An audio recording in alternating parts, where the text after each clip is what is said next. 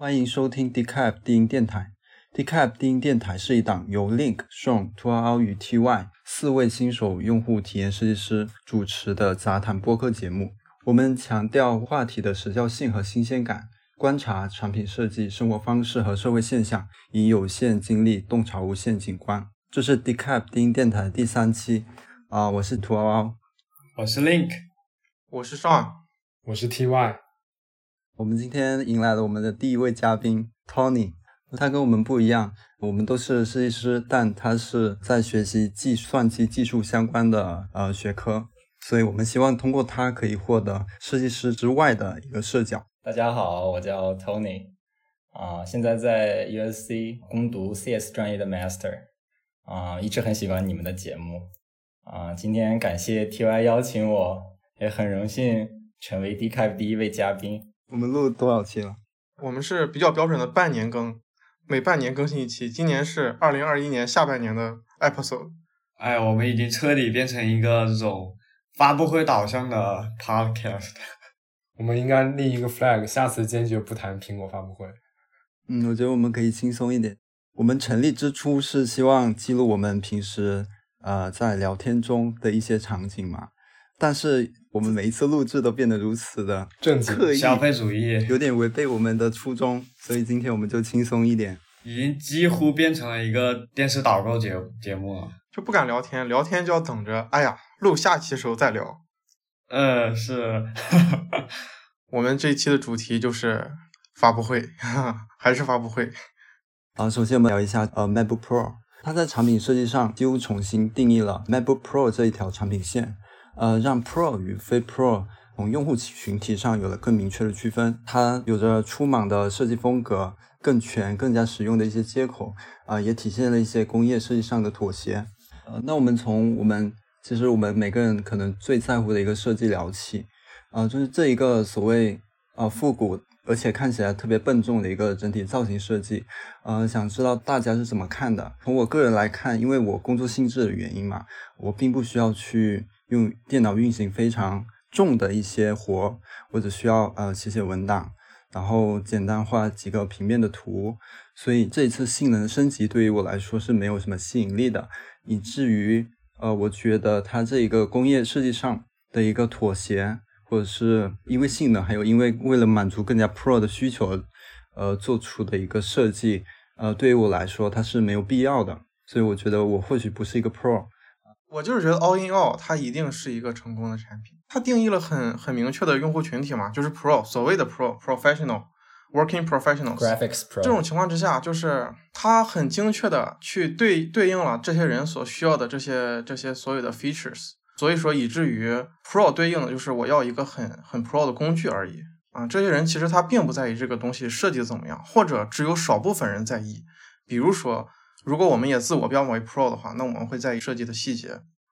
只不过说，啊，如果在以往的苹果，我们 assume 的以往的苹果，它会在满足这些 Pro 的需求的同时，去定一些 Pro 的用户行为。比如说，我想，我想需要你使用更更更少的接口，这样其实在我们眼里是更方便的。但现在苹果也许从一定程度上放弃了这些，然后。以这些人最根本的需求来反过来指引了他们的设计，所以说就造成了现在这种啊，一我我我我觉得应该就是以需求而指引的工业设计的改动。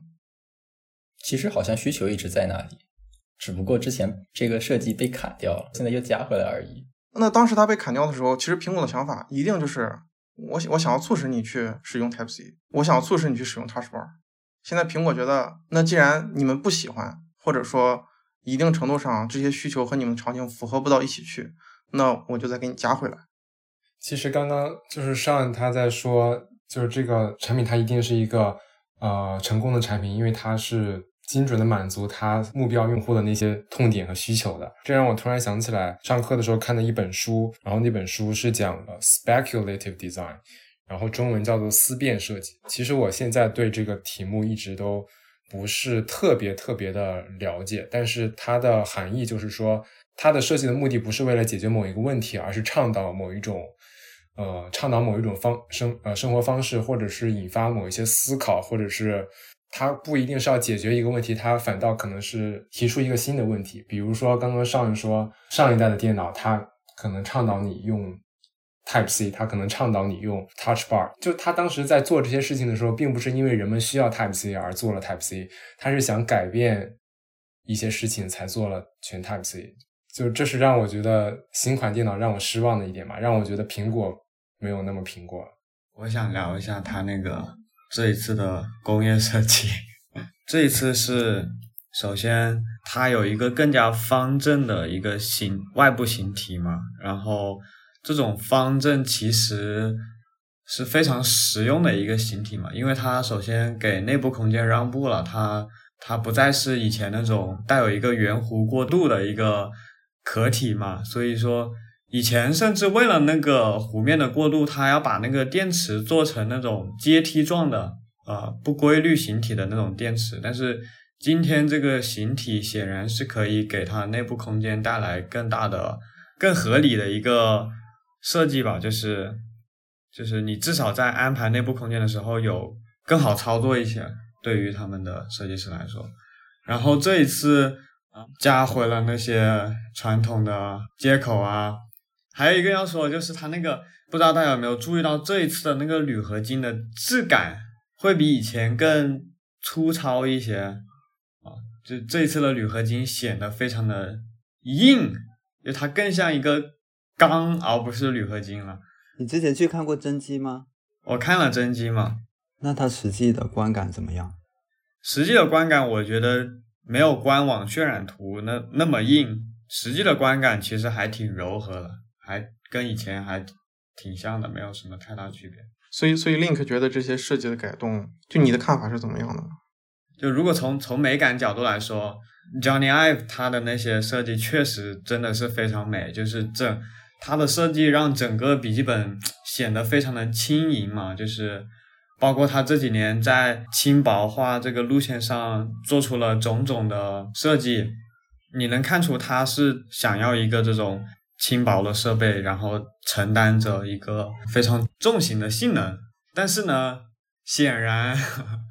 物理世界并不能满足他的这种追求。虽然说你你想要一个轻薄电脑，但但是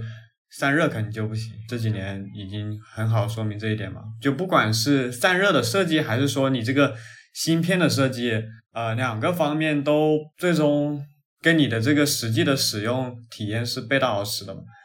我其实觉得它作为一个搬砖电脑干活的电脑，我是很认可它做出这样的改邪归正。其实我觉得苹果的设计和他们自己对芯片性能的这个发展来说是有点错位的。如果说在上一代 Intel 的 MacBook Pro 上啊，用2021款 MacBook Pro 的设计，对吧？可以实现一个更好的、有更好的散热、更好的性能。然后在今年发布的 Apple Silicon MacBook Pro 上，用 Johnny Ive 那种轻薄的设计，Apple Silicon 的高效性，它的 efficiency，所以说采用一个更薄的机身，其实才是更和呃，才就是能在实现一个更薄机身的同时，不会牺牲掉太多性能，甚至会有性能提升。所以感觉 Johnny Ive 的设计可能有点超前了。我挺认同的，我我也挺同意的，就是说。确实啊，我们都同意，二零一六到二零二零年的 MacBook 设计是很很优雅、很好的设计。但是啊，它实际表现确实不怎么样。当当我啊，我我只使用那一代的设计，使用了很短一段时间，它的散热和它的性能的那些平衡确实做的不好。那个时候，它如果如果在那个机机器里面塞了一款，就二零二零款的机器，就是就是就是这些设备，它塞了一款 M1 的芯片，然后它达到了一个比较好的平衡。他在想往下发展的时候，他到了一个需要在工业设计上做出改变的一个时期，同时 fit 了它的芯片飞速发展的这么一个阶段。然后啊，我我有一个很，我觉得应该算是一个比较合理的推测吧，就是在整个苹果看来，它的芯片这个这个这个事业群啊，或者说这个 department，他们的话语权变得越来越重啊，随着他们实力的增加。各个方面资源的倾斜，它变得越来越重，以至于说他们可以反过来去倒逼这个设计进行改动，然后就造成了现在这个样子。就就就前段时间 Jesse 不是转了一篇文章，然后讲说啊，就是那个以色列籍的啊芯片研发那个 VP 正在取代 Johnny Ive 成为苹果的叫什么 magical sauce。That's probably the case。就在我们学习，就尤其是体验设计的时候，就就在学习它的历史的时候，就体验设计它取代的就是一种以以工程为中心的设计。然后苹果现在又在回到那种，就一定程度上吧，再回到一种以工程为中心的设计，那岂不是一种倒退吗？所以，所以这个事情就让我很伤心。我是我我是这么觉得的。我觉得还有一个原因是，以前的苹果是一种有那么一两个、两三个非常具有领导气质或者说能力的人在那里为核心，在那里驱动整整个事情在那里推嘛。但你你发现苹果这几年仿佛就他以前是那种呃，老子觉得这样对，老子说了 算，你们就就听我们就行了的那种公司。就你看。当年四 S 天线出了那些问题，乔乔布斯就不是说你不要那样拿着 iPhone 就好了，换个握法。对，换个握法。但但你看今今年啊，今年那个 iOS 还在 beta 的时候，它不是那个 Safari 的那个地址栏，嗯，你看啊，它它竟然它改了好几个版本，然后对，然后最终版本竟然还提供了两种选项让用户选择。就这种事情以前是很少很少会有的嘛，但是这几年就今年去年的苹果仿佛是那种越来越愿意去听用户的声音，然后为他们做出改变的那这样的一种公司。我不知道是不是因为我的错觉，但我觉得好像上一次苹果的界面啊这种设计。一次大改好像是在 iOS 七，后面的设计都变成了小修小改的感觉，没有这种哇从头到脚全面换新，大家都就是都在做小 tweak。如果如果按照 iOS 七那种标准的话，我觉得从那之后啊，好像就没有更大的改变。就即便这个也也没有说从啊把它的其实工业设计的改动比比界面设计改动产生的影响力，其实还相对来说我觉得小一些吧。另外，就是我在店里看到那个电脑的时候，我发现它的那个 display 是变厚了很多的。不不不，它那个屏幕是只是说由一个弧面的变变平了，就是它的理论值的那个厚度好像是没有怎么变了。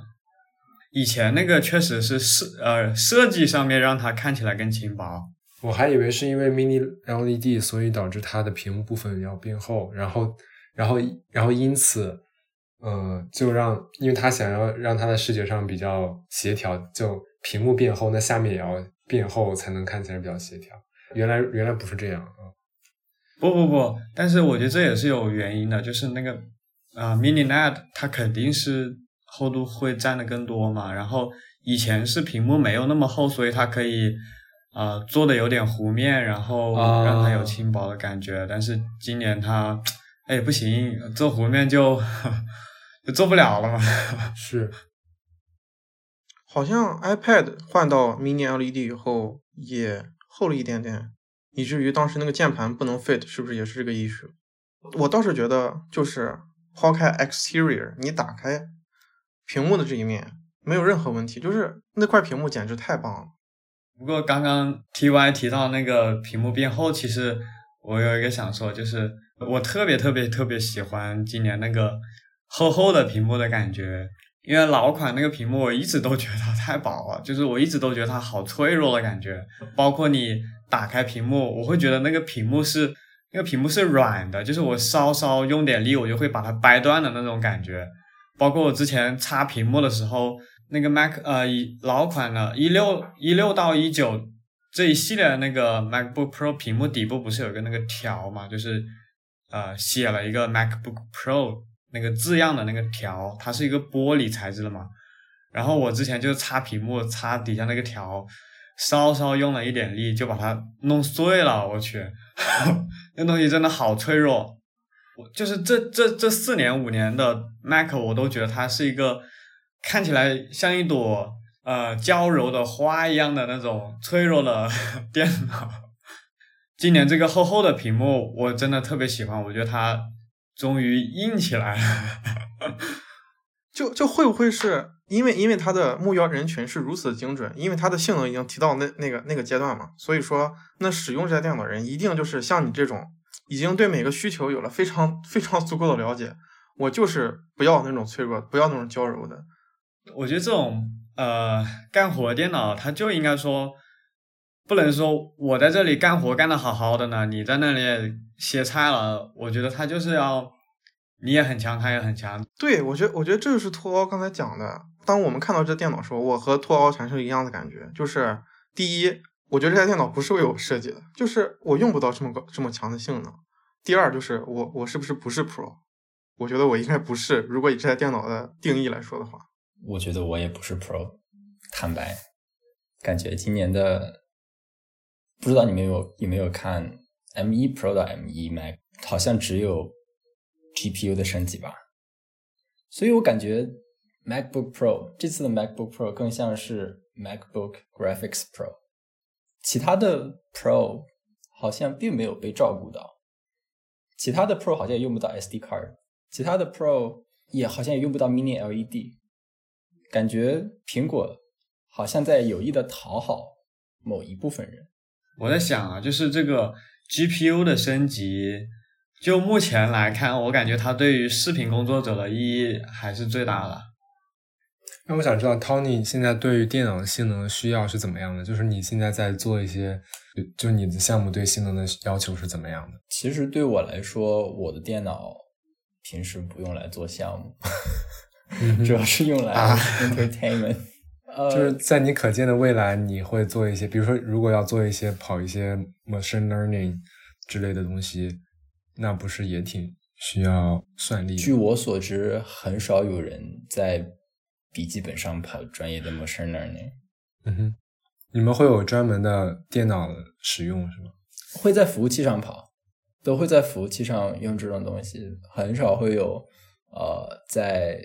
在自己的笔电上跑呃跑 machine learning 这种这种项目。一方面，它对就是因为模型会比较大嘛，对内存会有很大的要和内存需要很大。然后，另外对于 graphics，就是大家都在用呃 CUDA 来做加速嘛，对于这个 GPU 的这个要求也比较高，很少会在笔记本上。对于我个人来说。就如果你问我个人我需要什么，我觉得说实话，这就是为什么我觉得在看看到了 M1 Pro 和 M1 Max 的 MacBook Pro 的评测出来以后，开始准备购买 M1 的 MacBook Air，就可能我会需要比 M1 更强一点的性能，可能我需要 M1 Pro 的那个 CPU，然后可能需要更大的内存，其他的升级对我来说没有，嗯，没有必要。你你现在使用的什么机器啊？我现在用的是一款二零一九年的 MacBook Pro 十三寸，就是英特尔那呃还是英特尔时代的那款。那也是属于和我同一个时期更新的电脑。我上一款电脑是一九年的十六寸。好在你还有新的 design，我的这款这个后边框已经是我已经忍不了了。啊啊，对，那一款 Barely See 可以说是这个有新的 design 吧？就是至少屏幕变大嘛，至少至少你的边框变窄。对不对？所以说看到新的新的边框变窄，我还是一开始有一点激动，直到我看到那个 notch。啊，这一次争议最大的一个改动了。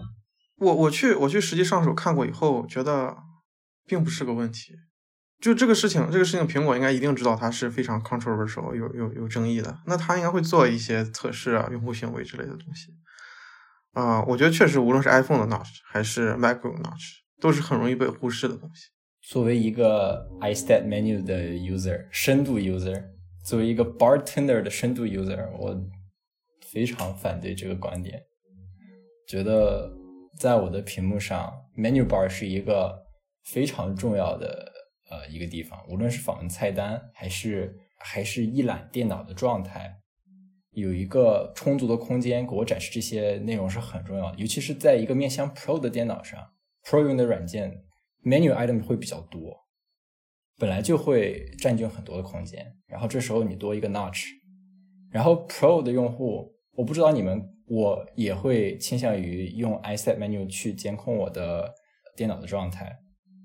那么这个时候右边也会有很多 status bar 的 item，在这种用户的场景下，你把中间的屏幕 menu bar 还去掉一块，我觉得啊。这个设计我真的非常非常的讨厌。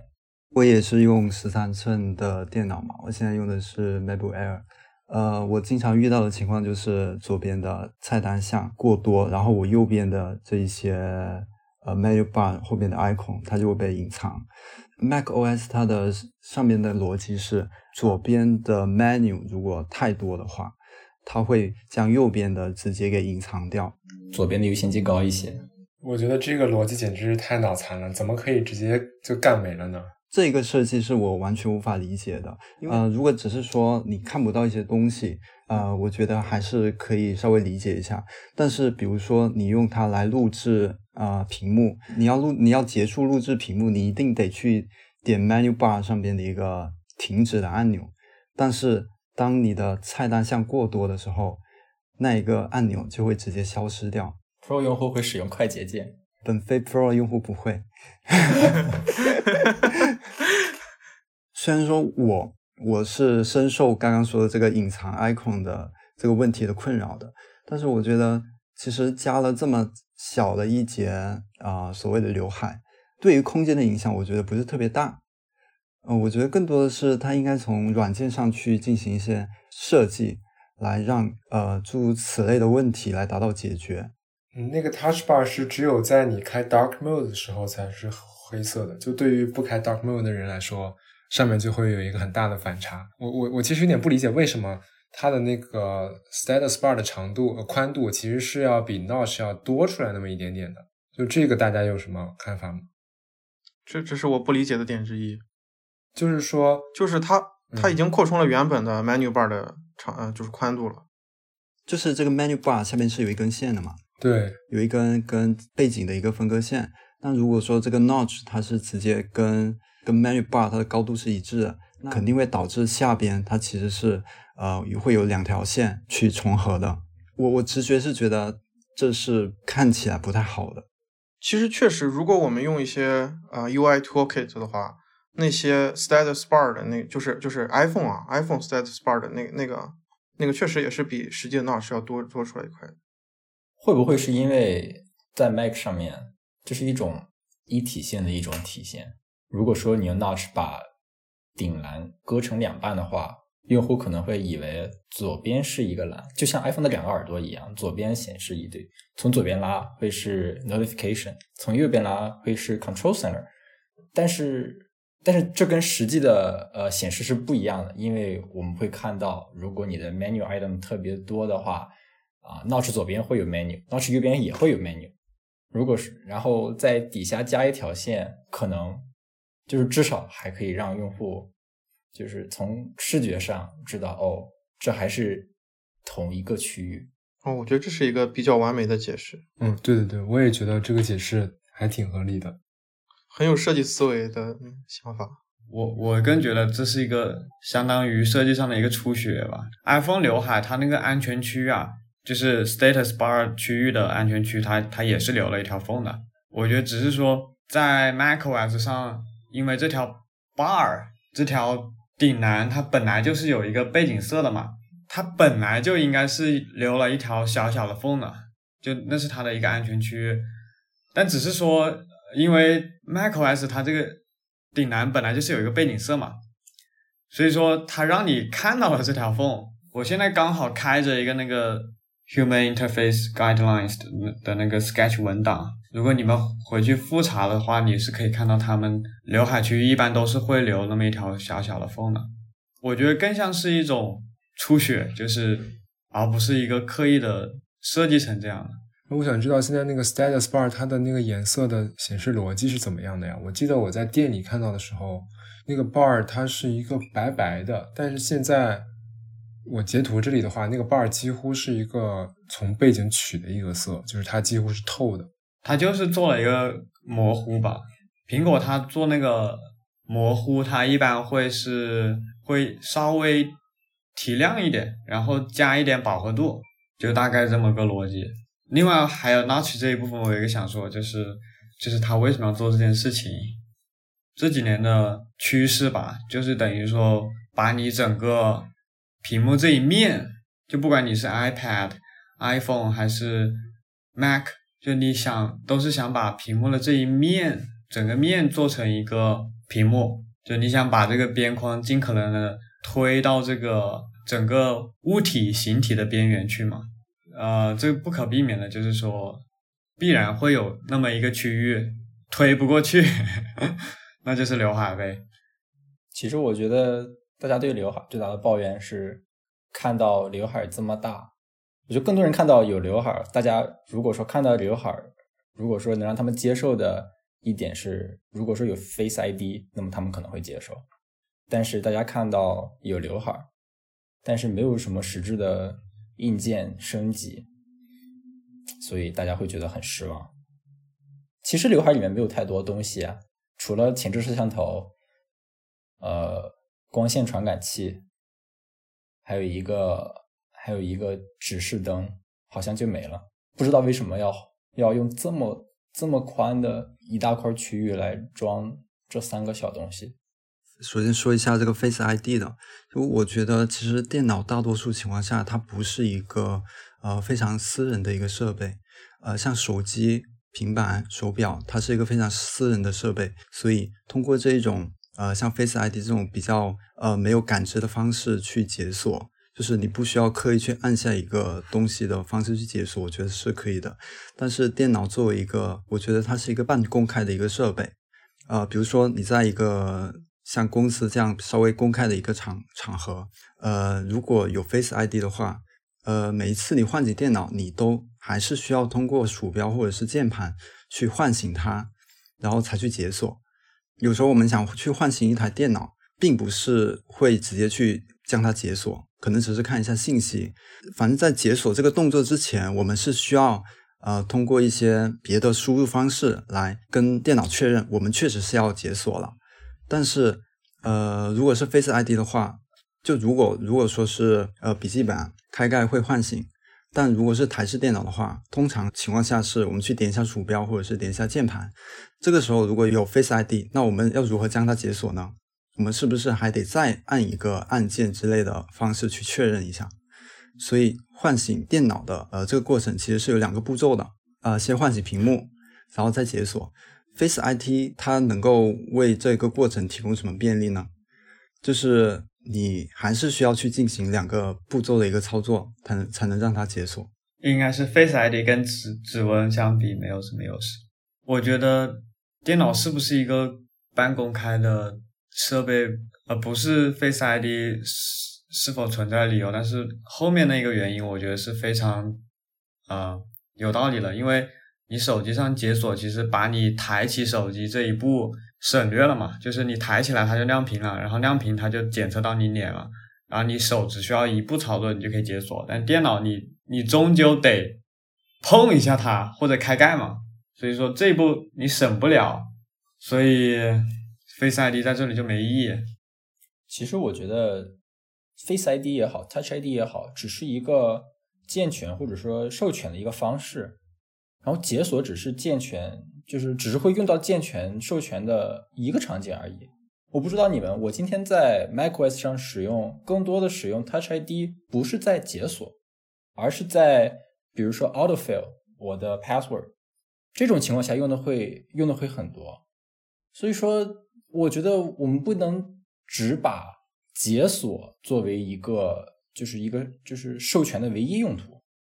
这这确实让我想起一个事情来，就是很多场景的 Face ID 还是 Touch ID，它都有一个，比如你双击 Home 键、双击这个侧边这个按键，或者说是按 Touch ID 去授权你那些密码什么的，它都有一个确认的过程。这个 Face ID 如果装在电脑上，那就变成了一个可能是。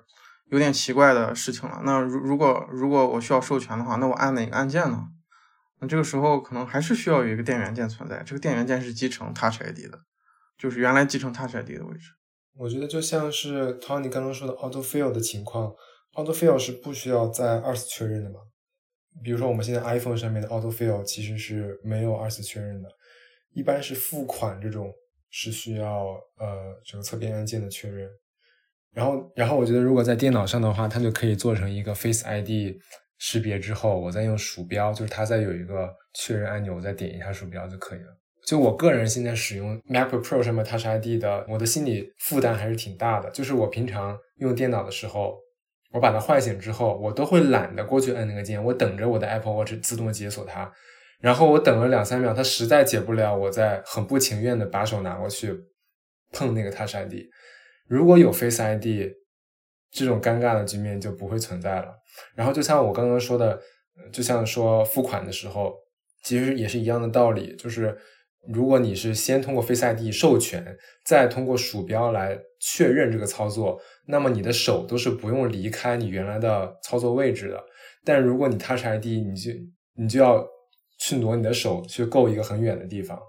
我觉得就它在使用的舒适性和 intuitive 上面的话，还是提升很大的。而且我觉得我们大家忽略了一点是，为什么 Touch ID 和 Face ID 在 Mac 上不能共存？手机上不能共存，是因为受到我们前面板的这个屏幕区域的限制。但是在 Mac 上面，我觉得即使是 Apple 发布了一款支持 Face ID 的 MacBook Pro。我们也可以给它配一个带 Touch ID 的键盘啊，就这两个并不一定是一个 either or 的关系。我我觉得，我觉得这也牵扯到苹果一个比较经典的设计的思路了，就是它替用户做选择，它不想让用户做选择。那当你有两种验证方式的时候，那你是在让用户做选择。现在已经有好多种验证方式了，我就是刚才 T Y 提到的，每次解锁的时候，到底是我的手表能给我解锁呢，还是我要按指纹解锁呢？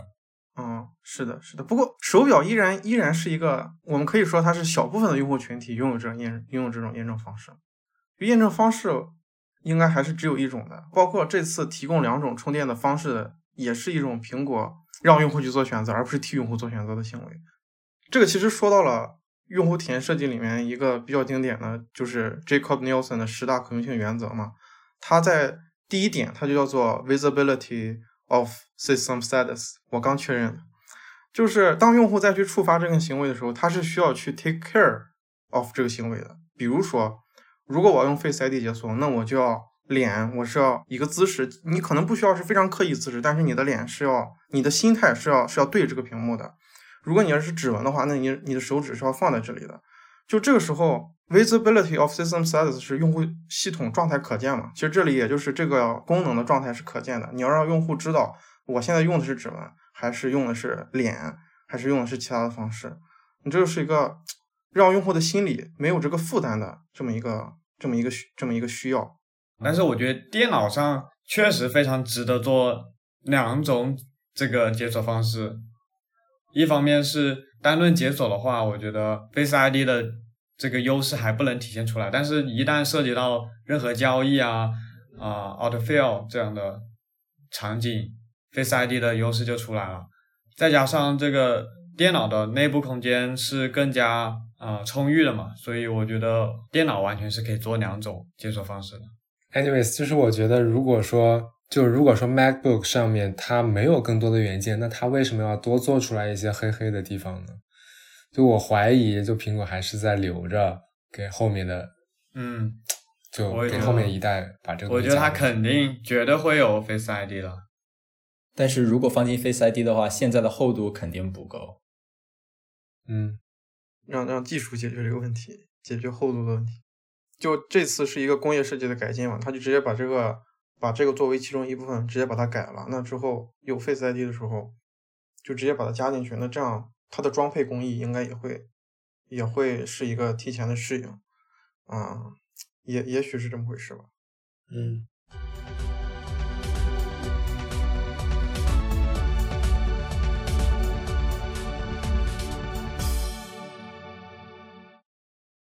我们要不要聊一下键盘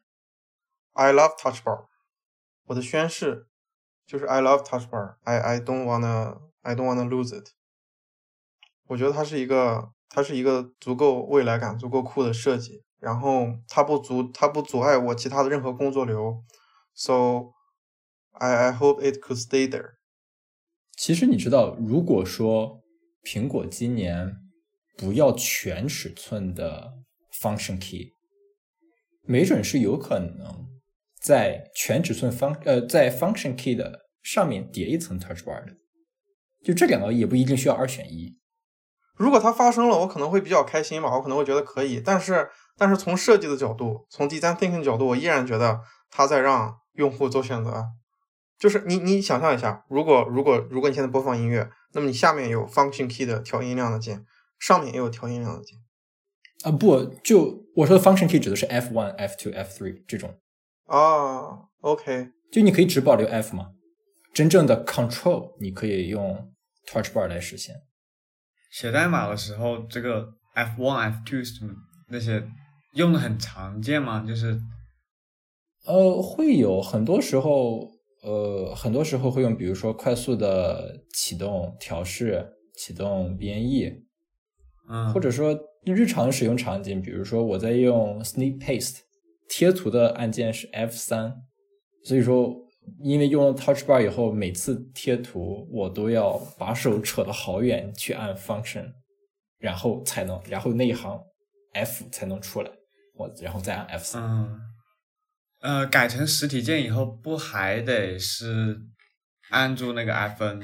function 那个键，然后再去按那个按按实体键？有道理哎。哎，我我发现啊，就是这个不喜欢 Touch Bar 的，这么说是不是不太好？就是都是像有有那么一点年纪的人，可能八零后这样，那些做评测的，我看感觉挺多不喜欢 Touch Bar，然后然后我又观察身边比较年轻这一代的人，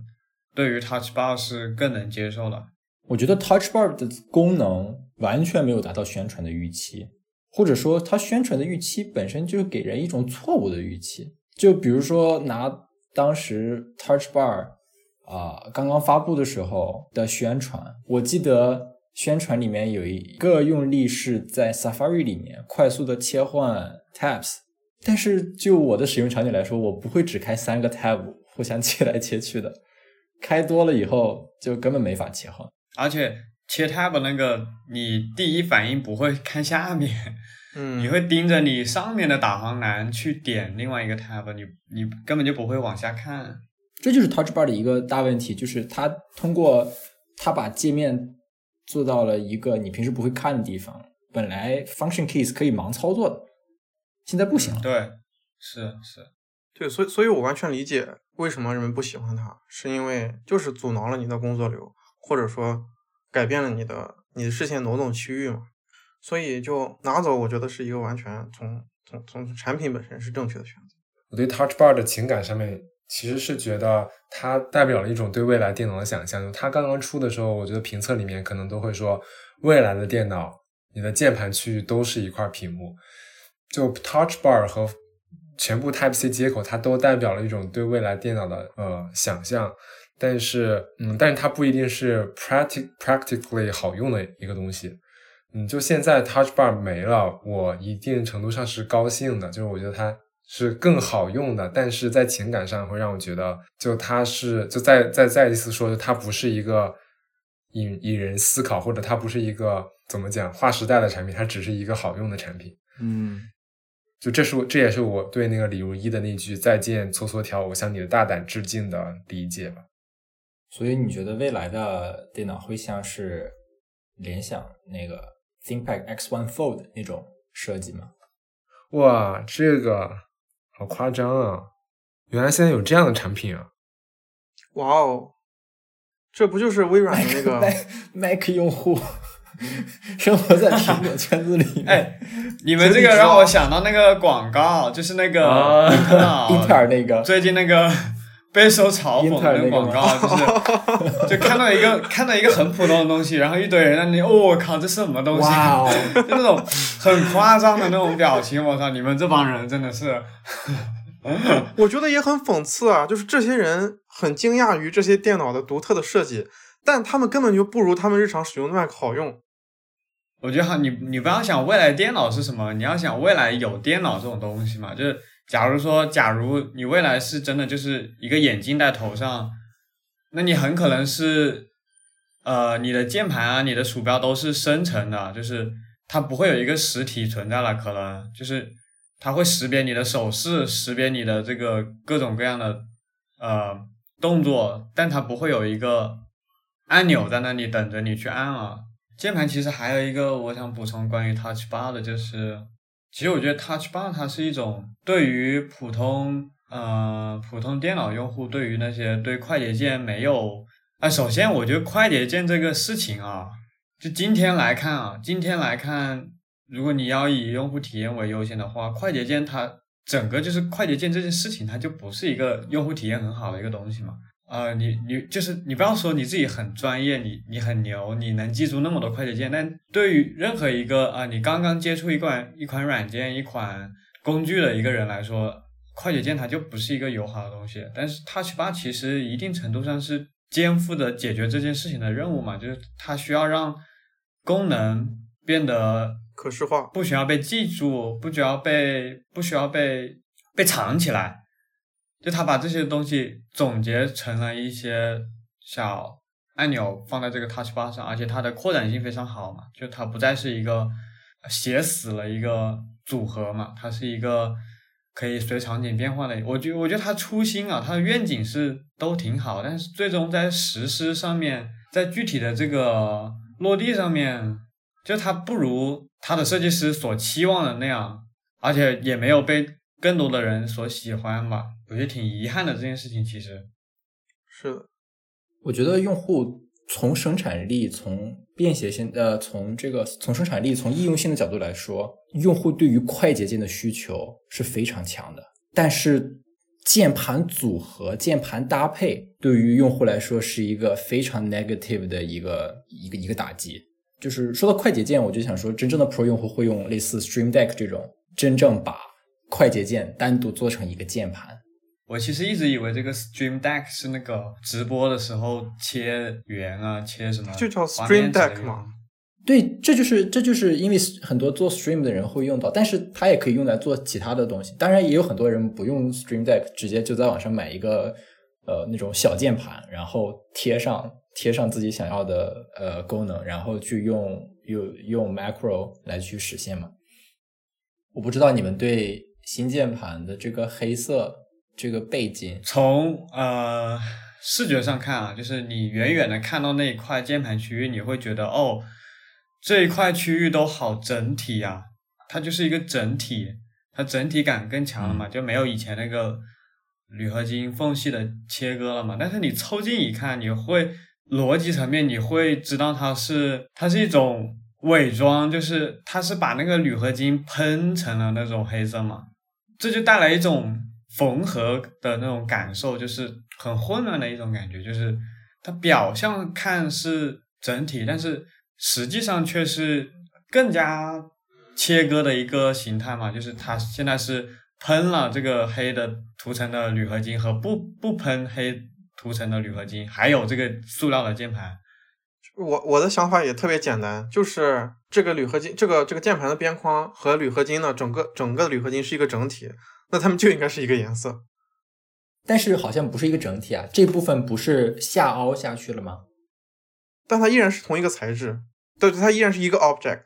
在同一块物料上面把它做成了这种缝合感的设计案例有没有啊？我觉得这个这还是一个挺有趣的设计决策吧。就它其实是把一一块东西做的像两块一样嘛，我觉得还挺有意思的。呃，我已经订了一台二呃十四寸的 MacBook Pro，然后我当时是觉得这款电脑它是很复古的，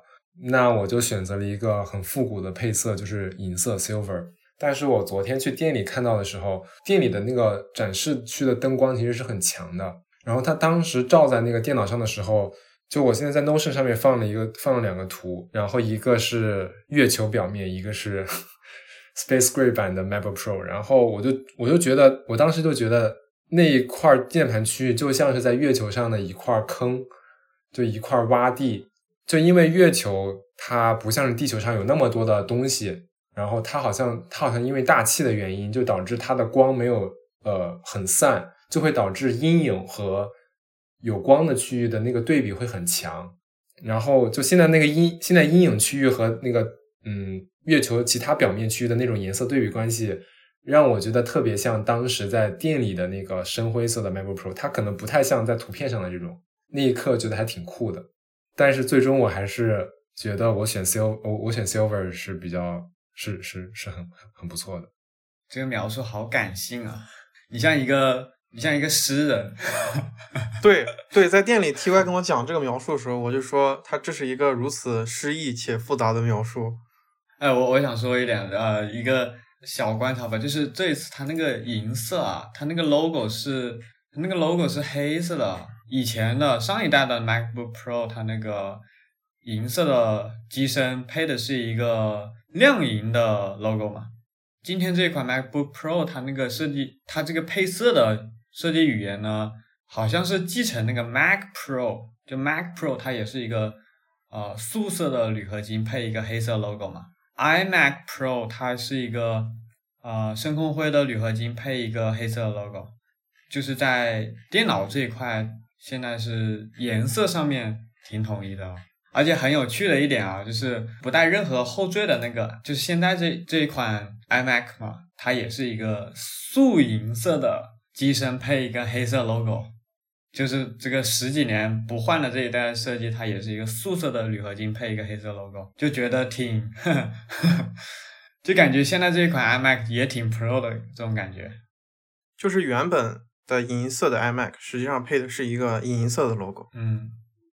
原本深空灰的 iPad 好像配的也是一个银色的 logo，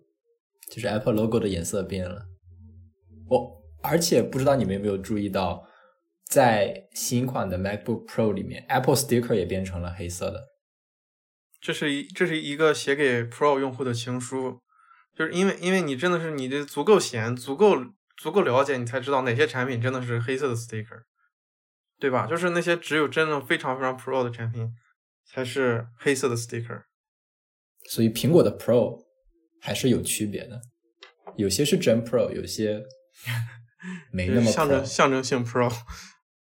呃，一种是一种是 Pro User，一种是 Pro Customer。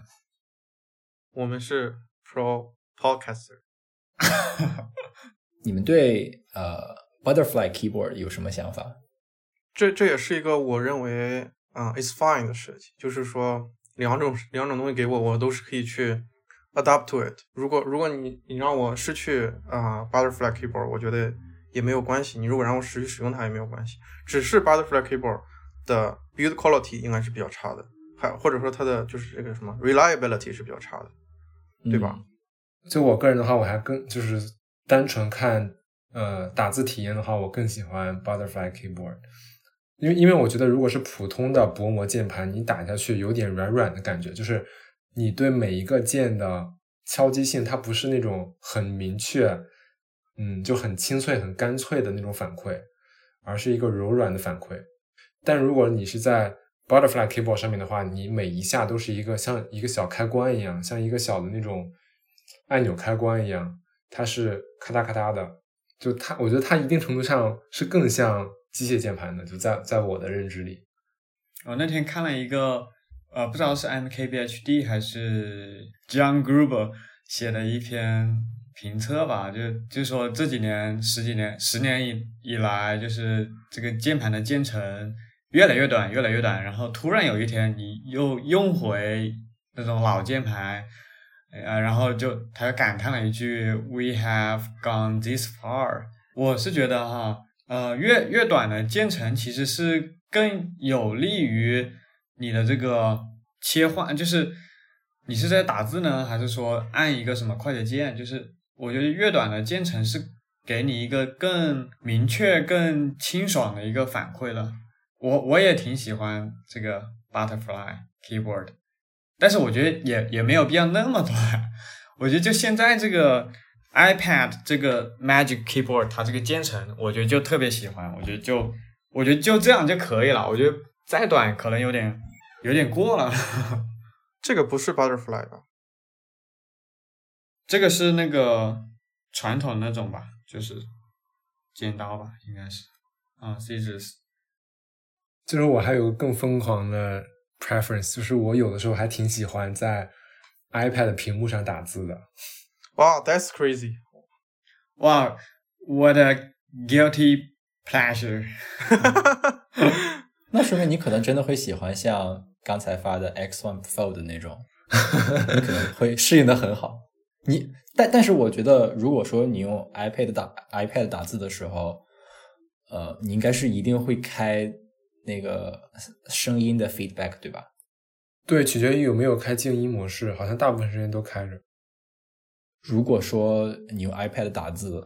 再不开声音反馈的话，嗯，其实我不经常这么干，只不过我每次这么做的时候都觉得还挺爽的，就是觉得我每一次就觉得它虽然是个纯软件的，但是我还可以用挺快的速度把字打出来。我在刚刚第一次使用 iPad，就是大概上初中的时候，可能是我唯一的输入介质了吧。那个时候我也没有自己电脑，也没有键盘，然后那个时候我也挺享受在在触摸屏上打字的。我觉得我对在屏幕上打字的喜欢，可能还体现在，因为我每次在 Apple Store 看到他们都能在上面很快的记录 case 的信息，我觉得很酷。哦，还真就他们打的都超级，而且还是一个 iPad mini。现在我我我印象好像有些是十点二的 iPad 吧。是，嗯，在我们离开键盘之前，我还想问一下你们对于新的 Touch ID 的那个按键有什么看法？变成了一个按键上面还有一个按键，就是一块凸起上面还有一块独立的区域。我不是很清楚 Touch ID 的 Touch ID 的区域到底是那个圆环还是？就就我的反应，我觉得就很也很简单，就是复杂。啊，它可以使用一个比较简单的方式来把它呈现出来，然后它要使用这种复杂的方式。我看官网上的介绍，它是说，呃，在上边放一个圆形的，然后它是好像是稍微有一点点凹陷的。他说可以让你的手指比较精准的定位到这个指纹模块，但是我用把指纹模块做大一点不就好了？其实我用 MacBook。Air 的时候，我没有觉得它是一个非常，当然我我肯定需要刻意去稍微瞟一下，但是我并不不觉得这样一个东西它是会非常难以去定位的。其实我我第一反应啊，它不是方中带圆吗？然后我在 我看发布会的时候，我在想那个圆里面的区域会不会什么 iPhone 七时代剩下的配件？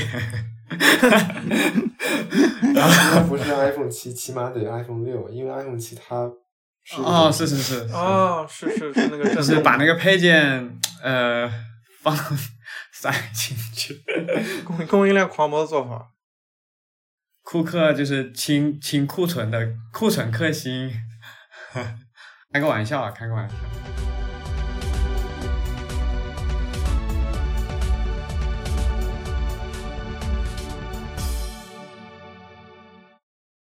啊，我想说一下这个 performance。就我昨天就呃，昨天刚好下午就有空了嘛，然后我就测试了一下，对比一下对比了一下网上那个评测，然后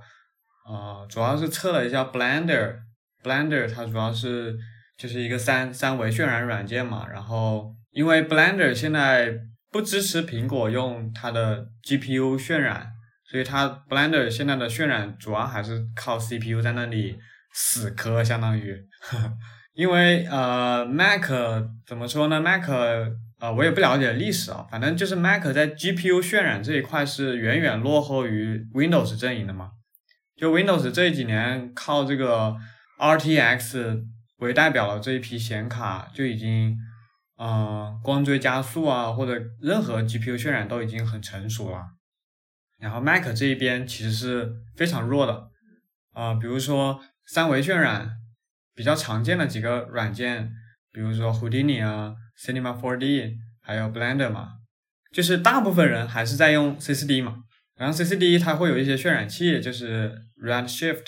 就现目前来说自带的这个，和 AMD 合作了 Pro Render，也是前几代 CCD 内置的渲染器，但是今年还去年被拿掉了。然后再比如说非常非常非常热门、非常流行的。Octane Render 渲染器嘛，这些都是支持 GPU 渲染的，但是呢，呃，也也就是在这几年，在 Mac 平台上才开始支持。然后我昨天测试的时候，主要还是测这个 CPU 嘛。然后我的结论就是说，在 Blender 的这个渲染中，如果你想死磕 死磕 CPU 渲染，那么八核就是 forty inch 那个 Base Model。它那个八核的 CPU 的表现是不如时代的这一个 i7 的，但是十核的那个表现就已经超过呃 MacBook Pro 的那个 i9，也超过了十代的这一个 i7 了，而且是远远超过，就是嗯、大概是就是我测试了其中一个渲染场景，就是新一代的这个十核的 M1 大概要三十秒啊，不不说错了，二十秒，然后老款的呃 MacBook Pro 的那个 i9 大概是三十秒，就这样一个差距。所以我觉得要买的话，还是得买那个十核的。就是说库克刀法精准，对，如果有这个呃渲染的需求，因为你买那个八核的啊，它它那个 表现啊，它那个实际的表现就就跟你目前这一代主流的 i 七啊或者 i 九差不多。但是呢，再怎么说啊，它这个 CPU 的能效比真的挺吓人的，因为我看他那个测评里风扇都不响嘛，就很多人都都说他们在搞这些测试的时候风扇都不转，然后这就让我想起刚刚 Tony 说的那个，在以前 CPU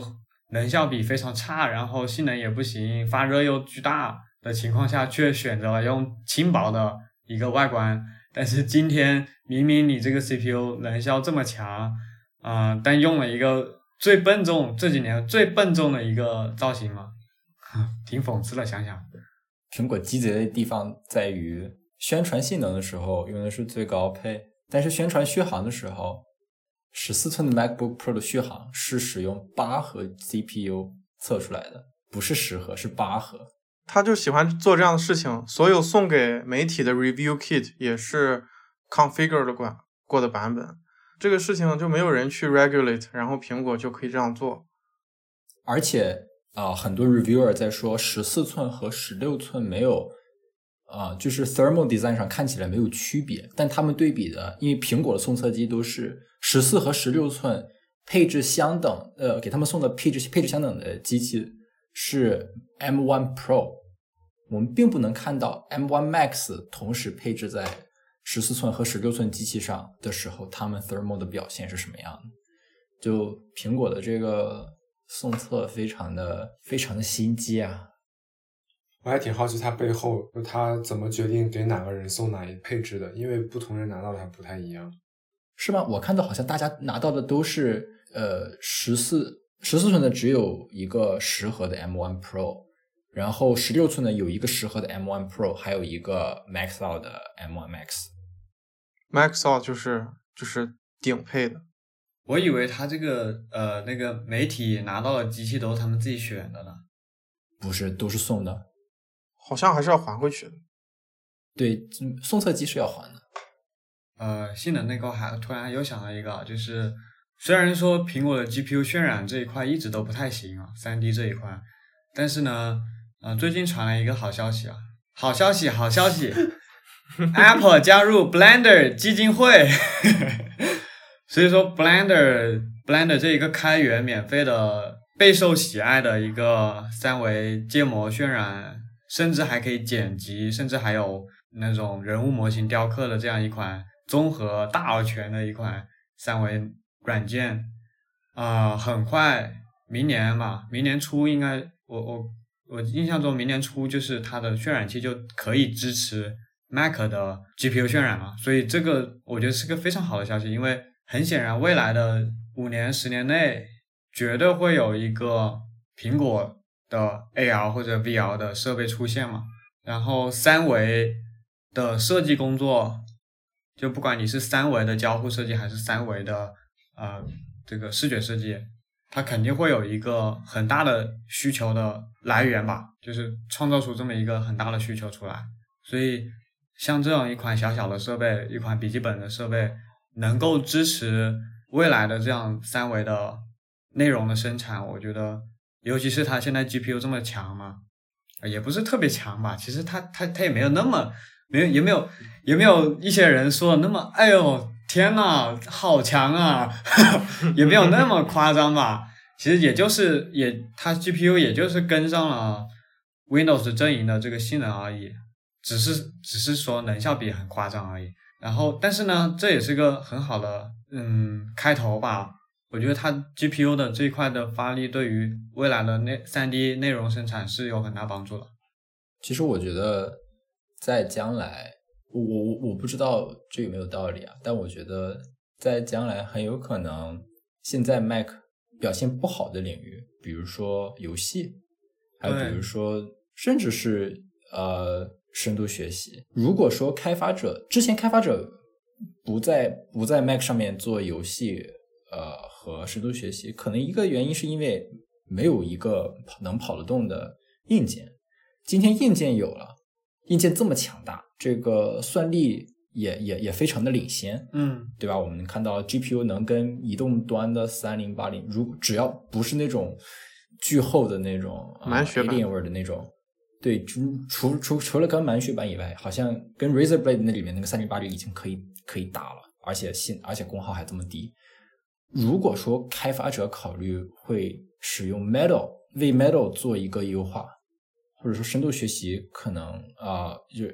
也也做适配的话，如果说将来 Mac 开始开始就是有更多的游戏支持 Mac，我不会感到惊讶。对，游戏也是一个很重要的。就是我我在想，如果它游戏如果是遍地开花的话，那它 Arcade 它作为一个苹果这几年力力力推的一个市场呢，他们是会走 Steam 呢，还是走走 Arcade 呢？我我其实在想这个问题。其实现在 App App Store 里面，就是 App Store 本质上相当于 Steam，然后 Arcade 是单独。我觉得 Arcade 就是那种大作，估计不会出现在 Arcade 里面，因为 Arcade 会受到会有一个木桶效应的存在吗？啊啊，啊，就是对对对 Arcade 要保证在全家桶上都能运行，那么受限的肯定是性能最差的那，肯定受性能最差的那款设备的限制。所以说，真正的大作可能不会在嗯，呃 Arcade 上面上。因为我发现啊，这个 Steam 它那个客户端啊，Mac 客户端真的是非常难用。给我一种非常卡的感觉，就是真的是 Mac 用户这么卑微吗？Steam Steam，你看我一眼好不好？那种感觉。话说在 Windows 里面的 Steam 就不卡吗？我我觉得它，我觉得我之前在 Windows 用也很卡，Windows 的 Steam 我觉得挺流畅的呀。因因为我是感觉它好像就是 Web App，就每次点到一个标签都要等它加载出来。说到这个 Steam 的 Web App 它那个明明他那个官网上面也没什么太多可以干的事情啊，然后他非要把他的客户端做成一个 Web 的，我不知道怎么讲，怎怎么讲啊，怎么描述这个东西啊，就是套壳，对套壳，然后体验又做的很差。是不是跟 DRM 有关系？DRM 是那个什么版权保护的什么数字版权保护？啊、我我不知道，我猜的，就是他为什么一定要有个客户端？是不是要做呃某种验证？我验证知道，嗯我 Steam 用的太少了。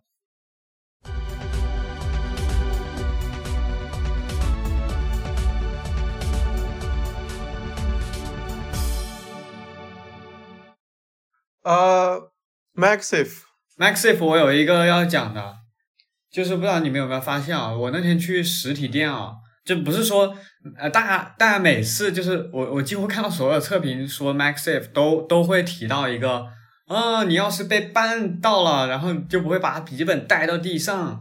但是呢，我那天去店里面啊，我那天去店里面去扯那根线啊，我发现扯不下来，哎就它呃，就是如果你是就是这么直直的想要把它拔掉啊，我好我我我发现好大力气啊，就是要花好大力气才能直直的把它拔出来。我不知道是是这个店里面的安保措施呢，还是什么。然后我就产生了两点猜测啊，一个猜测是我力气太小了，第二个产生是这个店里面的安保措施就是把它锁死了，我以为它就是不让你拔下来的。后面我把那个 MagSafe 往上一掰呀、把它掰断一样，往上一掰，就发现它很很轻松的就把它掰下来了。其实这种磁吸的设计不都是这样子的吗？对，磁铁在垂直方向上的吸力是最强的。对，但是我在想，这个垂直方向力气是不是有点太强了？就是说，如果你你在想，就是笔记本被带到地上这些事情的话，它可能不一定还真的会自动断开。而且我也很不喜欢，其实我是很反对 MagSafe 回到这个笔记本的，因为你你首先电脑上又多了一个口，你你又多了一种线，就是它这个它这个线又不是通用的，又不是说你这个 MagSafe 又可以用在别的地方，又就它就是一根无可替代的一根线，然后以及加了一个无可替代的一根口。哎，我靠，这件事情够环保吗，大哥？我觉得事情这件事情很很不好。好在还可以使用 USB-C 接口来进行充电。就如果说你只想带一根线的话，你还是可以用 Type C 和 PD 啊、来实现。是是，但是我是觉得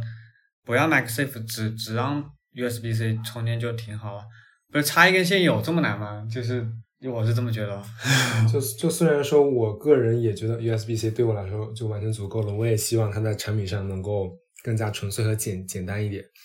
但是我也能懂，就是它在如果你在公共场合用电脑的话，比如说我现在在 studio 里，就就我现在上课的那个 studio，它做的都是比较相对来说有点乱，就是每每四个人一个小桌子，然后整个教室里到处都是人，然后你充电的话就需要接一个那种延长的插座，都不知道从哪里接过来的一个插座，然后再把你的电脑给插上。整个 studio 里地上可能就你不知道走到哪里就会就会踩到一根线，嗯，就如果你被拽下去什么的，还是挺危险。我觉得他如果真的是，比如用脚踢一下什么的，他不会把电脑拽下去。我觉得这个设计更大的就是更大的亮点，或者说它设计之初的意图，可能是你插上去会更加方便、更加优雅一些。在现在这个时间，它就是个优雅但无用的设计。说实话，真的无用，因为带出去的时候，按照苹果的设想，带你外出的时候，它的续航应该足够长，你不需要插电。在家里面的时候，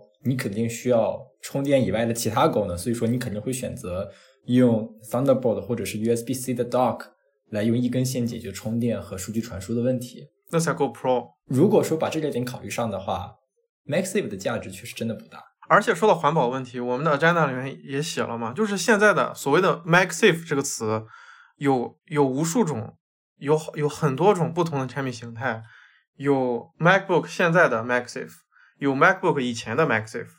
有 iPhone 的 MagSafe，AirPods、Watch 上面有两种，一种是 USB-A 的，一种是 USB-C 的，这两种的线还是不一样的。那个其实严格意义上讲不能叫 MagSafe，只是一种磁力充电。哦，就它不叫 MagSafe 是吗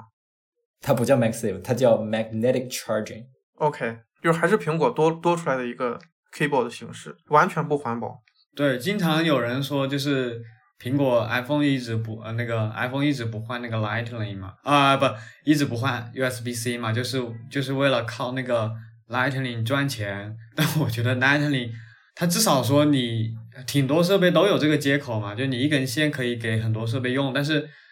但是直到这个 MagSafe 去年重新回到大众视野以后，我觉得这个才是真正骗钱的东西啊！哎呀，真是的，每一个设备每一个设备都都突然出现了一个独一无二的线材，我的天呐，而且还很贵，卖的很贵，我觉得挺讨厌的这件事情。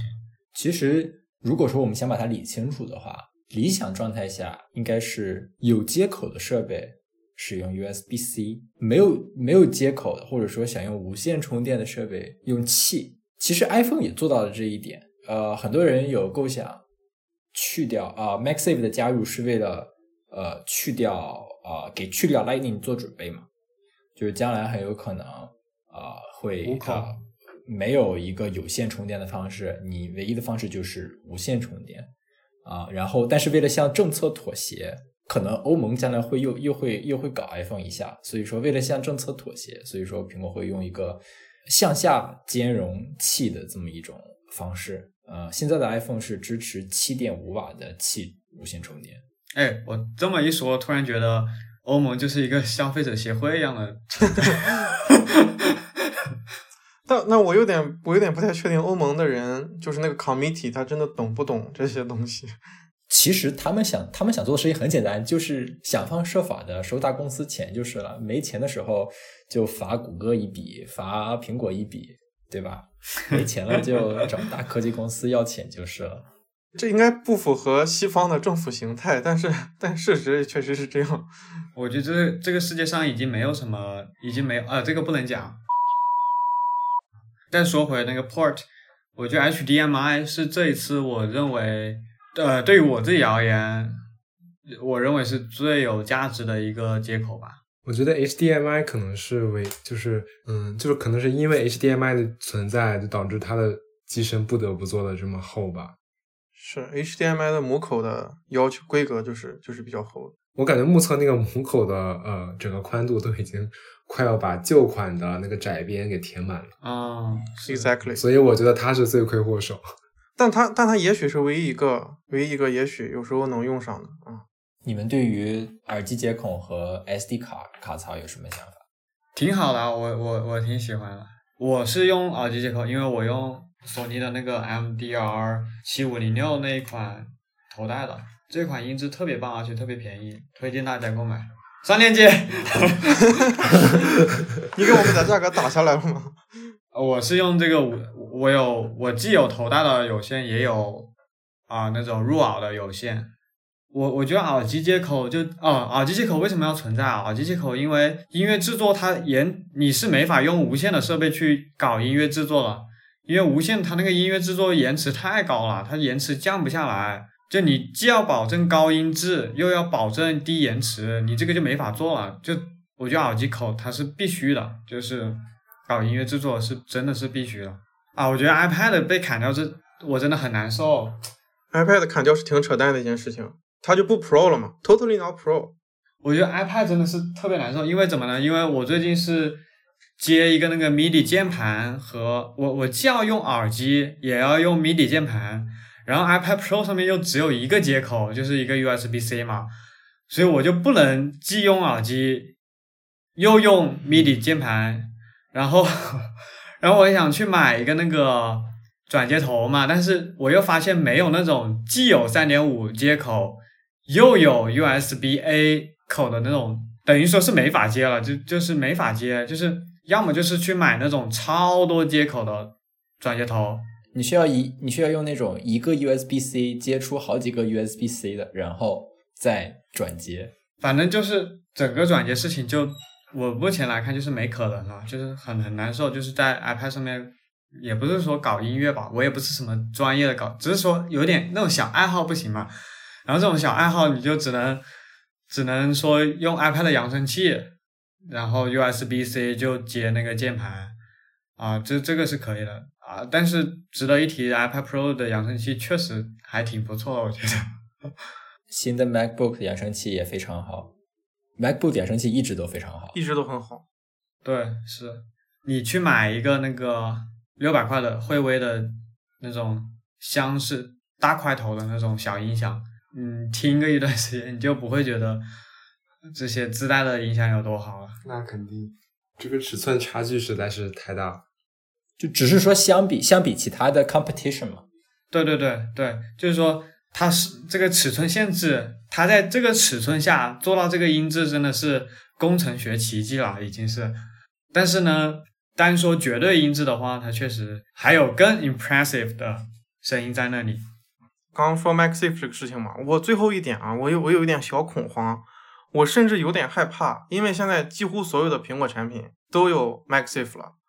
只有一个没有，就是 iPad。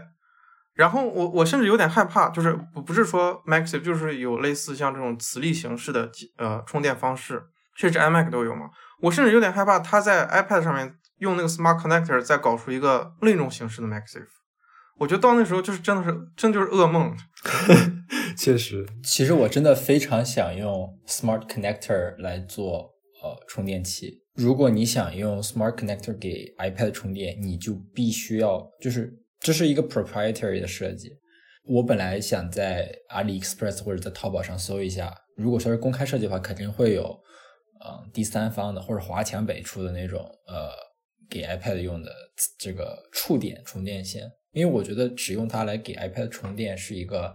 很很好的事情，不需要一直有一根线在我就是影响我的事情。因为如果说我把 iPad 啊、就是在呃桌面上支起来的话，就是这个线可以从屏幕后面走出去，而不是从屏幕侧面探出来，就是从啊、外观上看会好看很多。很可惜，因为苹果的这种 proprietary 的设计，导致就是市面上能用那个接口的只有那么一款设备。呃，那个 iPad 它做不了无线充电，主要是因为它是铝合金外壳的嘛，一体的嘛。然后铝合金它这个贝壳它是做不了无线充电的嘛，除非做成玻璃啊。但 iPad 做成玻璃后壳，我的天呐，苹果又可以大赚一笔了，大哥了。这个维修费至少三千块钱一块玻璃吧？感觉如果呃设想一下，如果说 iPad 想做磁力充电的话，感觉我感觉会像是像 MacBook 一样，在侧边在对呃有点像 Survey 在侧边做几个金属触点，然后就像现在 Apple Pencil 也在也会贴在天呐，呃真是个噩梦贴在啊！屏幕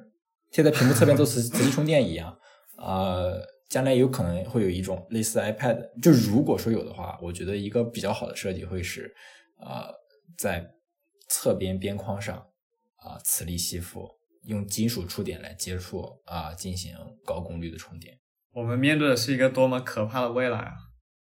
这么悲观吗？然后我的，然后 那些不电子设备一不小心就全他妈吸到一块儿去。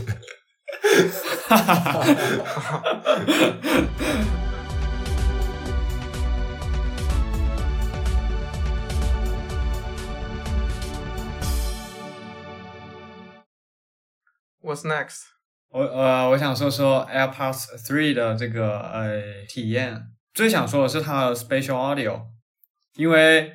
我从来没有用过 Spatial Audio，这是我第一次用呃 Spatial Audio 嘛。然后哦，我觉得它真的 so impressive，就是就它的立体感真的是太强了。呃，就我拿到那第一天我就试了试，就是摇摇头晃脑嘛，就在那里哎摇头晃脑哎体验这个空间感。但是真正让我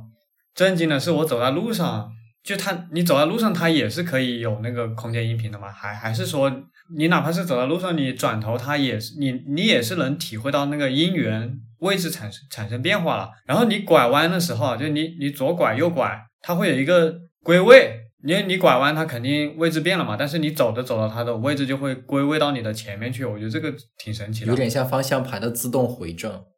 对，方向盘的自动回正那样。嗯，然后这个就让我想起来，因为我之前做地图，然后我就想起来，哎，这东这这东西其实可以用来给你导航啊，就是就你既然哦能如此明确的感觉到这个空间的变化，那不就是可以给你指向这个方位了吗？然后我再一想啊，这个 Spatial Audio 不就是未来任何混合现实设备的基础设施吗？就是它一定会有一个这东西可以骗过你脑袋，就是假设假设你躺着，然后你声音在那里变化，你会觉得你可能会觉得你在那里旋转，哪怕你身体没有动啊，但是它给你一种错觉，就你闭上眼睛啥都不知道，然后声音在那里旋转，然后你以为你也在旋转。哦，我觉得这这东西挺厉害，这这东西一定是未来的一个所有设备都会支持的一个东西吧。这是一个可能会成真的预言。就是你想想啊，就你想想这个耳机它也有相当于也有动作捕捉了嘛，然后你的手表最近那个 WWDC 那个 accessible 呃呃 accessibility 的那个，就你你动动手啊，它它可以知道你这个东西，哎呀什么手势啊？你想你你头支持了这个动作，你手支持了这个动作，就等于说你也许来说以后的这个交互，它肯定是在一个空间内进行的嘛。我觉得这个已经有一点那种苗头在这里了。另外就是 AirPods Pro 真的是我一生的痛，呃，这个 AirPods Three 它音质就那样，还是以前那样，没什么区别。但是它你不播放音乐，就是呃静止状态的时候，它会有电流声、有杂音啊，这是问题啊。然后另外就没什么了啊，它变大了一点，就是你会觉得它比以前的耳机戴起来都更加。鼓鼓的那种感觉，但是还好，还还挺稳的，别的就没什么了。刚刚 Link 说到这个 Special Audio，关于它能够跟着你的头转的这个功能嘛，就跟着你的身体的方向来改变它音频的这个方向，让你觉得音频始终在一个地方。目前的阶段来看，我觉得它是没有任何实用性的。对，它是没有什么实用性。在未来混合现实的情况下。才是这个功能的真正的使用的场景。呃，有一点实用性啊，就是你会觉得你的这个呃声场，就是你的这个，就你会觉得你听到声音，它在一个更大的空间里面了，嗯，它不会那么狭窄，就你你会觉得你听到声音宽阔了很多，这这是一个一个优点嘛，一个唯一的有那么一点实用性的，别的真没了，别的就是让你觉得很炫酷就没了。我想问一下 Link，你体验 Spatial Audio 是在哪一个场景下体验到的？你是在听歌吗？还是说在看电影？都还是都有？听歌我不确定啊，听歌有的时候，如果我是连电脑的时候啊，它是不支持的，可能是我这个电脑不是 M1 芯片的，它不支持 Spatial Audio，但是我连手机其他都可以。基本上我印象中这几天听到的歌全都是支持摇头晃脑这种空间感的。呃，然后看剧的话，YouTube 好像不支持吧？其实这是两个 toggle，一个 toggle 叫啊 Spatial Audio，另外一个 toggle 叫 Head Tracking。如果你在啊 Control Center 里边，你可以看到啊，它这是有两个不同的这个 toggle 的，呃，不是 Face Tracking，是 Head Tracking。然后另外我想补充一点是在就是这个 Spatial Audio 还有一个功能就是环对环绕声的支持嘛，就是之前是。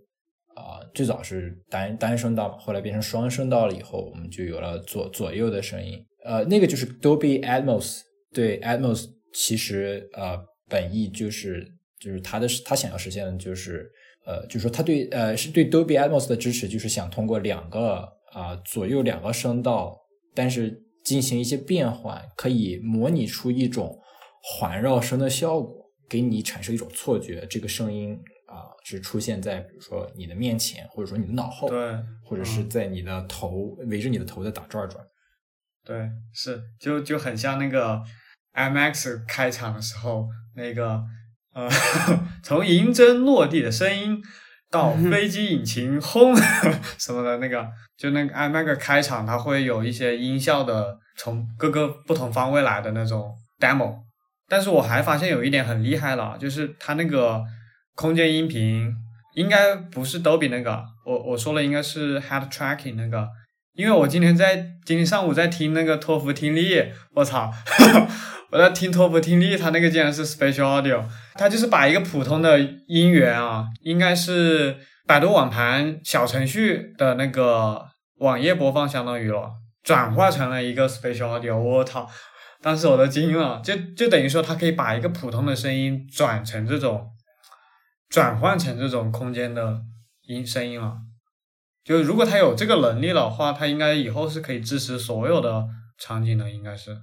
在将来的应用上还需要就是我们的这个内容创作者更了解它，更习惯它以后，才能创作出一些更适合啊这样的效果。因为啊，我在用我用 AirPods Pro 嘛，所以说 Spatial Audio 出来以后，我就啊我就开始体验了。慢慢的，慢慢的，在 Apple Music 上面会有更多的使用 Spatial Audio，啊，就是 Dolby Atmos，我我忘了具体名字叫什么了，就是针对这种环绕声单独出的，或者说是重制的呃专辑或者说歌曲，现在的感觉还是很啊 gimmicky，嗯，感觉有时候甚至他们的效果不如原作，不如对啊双声的，不如立体声的这个歌曲的这个效果好。我觉得这就有点像双声道立体声刚出的时候，就如果你听一些老歌的话，你会听到就是有在当时的歌曲有些很奇怪，就是故意的会在你左右左左边右边，就是是是是，来来来做一种，这其实很怪异，并没有就是我们现在听到立体声呃歌曲的那种呃，就是它很好的利用立立体声呃这个效果，所以说我觉得嗯这只是一个开始。等到将来我们这个设备普及了以后，而且等到我们就是内容创作者对对这种效果更了解、更有体验以后，他们应该能创作出更好的是啊这种作品。是我同意，我特别认同这个 iPhone 十三。Tony 买的是什么颜色？我买到的是一款啊，我不知道今年叫什么，就是银色的，银色、白色。Starlight。我我我觉得那个颜色超美哦，谢谢。原来英雄所见略同，是就是我觉得 iPhone Pro 的银色的那个边框一直是非常好看。对我上一上一款用的是 iPhone 10s，呃，也是选的是银色，然后其实也看中的是那个当年还是弧形的嘛，贴合手掌的那种。其实说到这个边框，我就觉得我是从 iPhone 10s 换过来，我觉得这个边框实在是太。太硌了，哪儿哪儿都硌，不光是硌手，而且还硌耳朵。啊哈，就是接听电话的时候，接听电话的时候，因为因为它实在是，它它的这个直角实在是太直了，就导致你把它贴在耳朵上的时候，其实相当于只有一根，你跟手机之间的接触只有一根线。压强就超大。我当年拥有过一部坚果 Pro，硌耳朵这件事情，之前用坚果 Pro 的时候，我印象特别深刻，真的超级硌耳朵。那也许是我们能见到的最锋利的手机。哦，是那个可以削苹果的手机吗？是的，是的，没错，什么圆滑当道时代的锐利异类，我有印象。对，就是罗永浩直播削苹果嘛。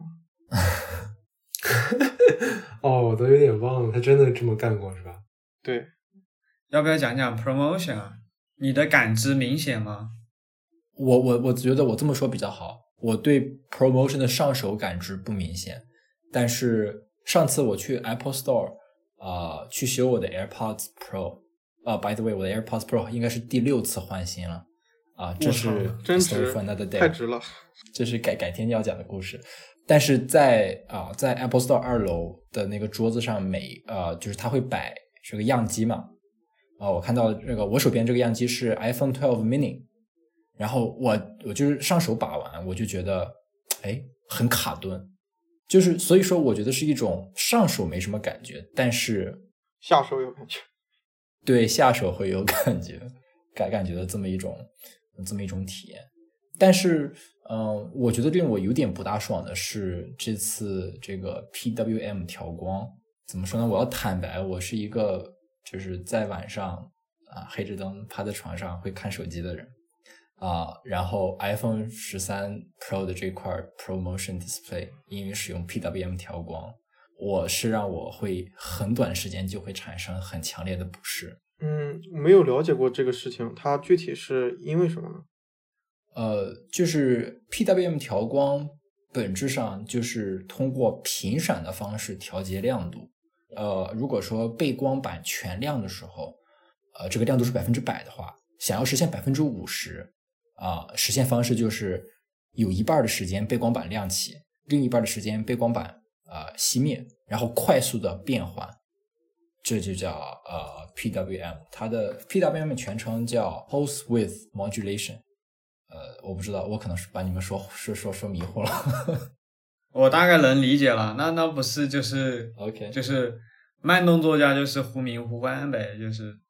呃，在这个超高速相机下拍出来会是那样的效果。当然，对人眼来说，人眼还是看不出闪来的，但是只不过是本质上它在闪，所以说对你的眼睛可能会有一定的刺激吧。希望你改掉这个习惯。是的，可能是逼着我改掉这个习惯吧。嗯，那个 promotion，我想说，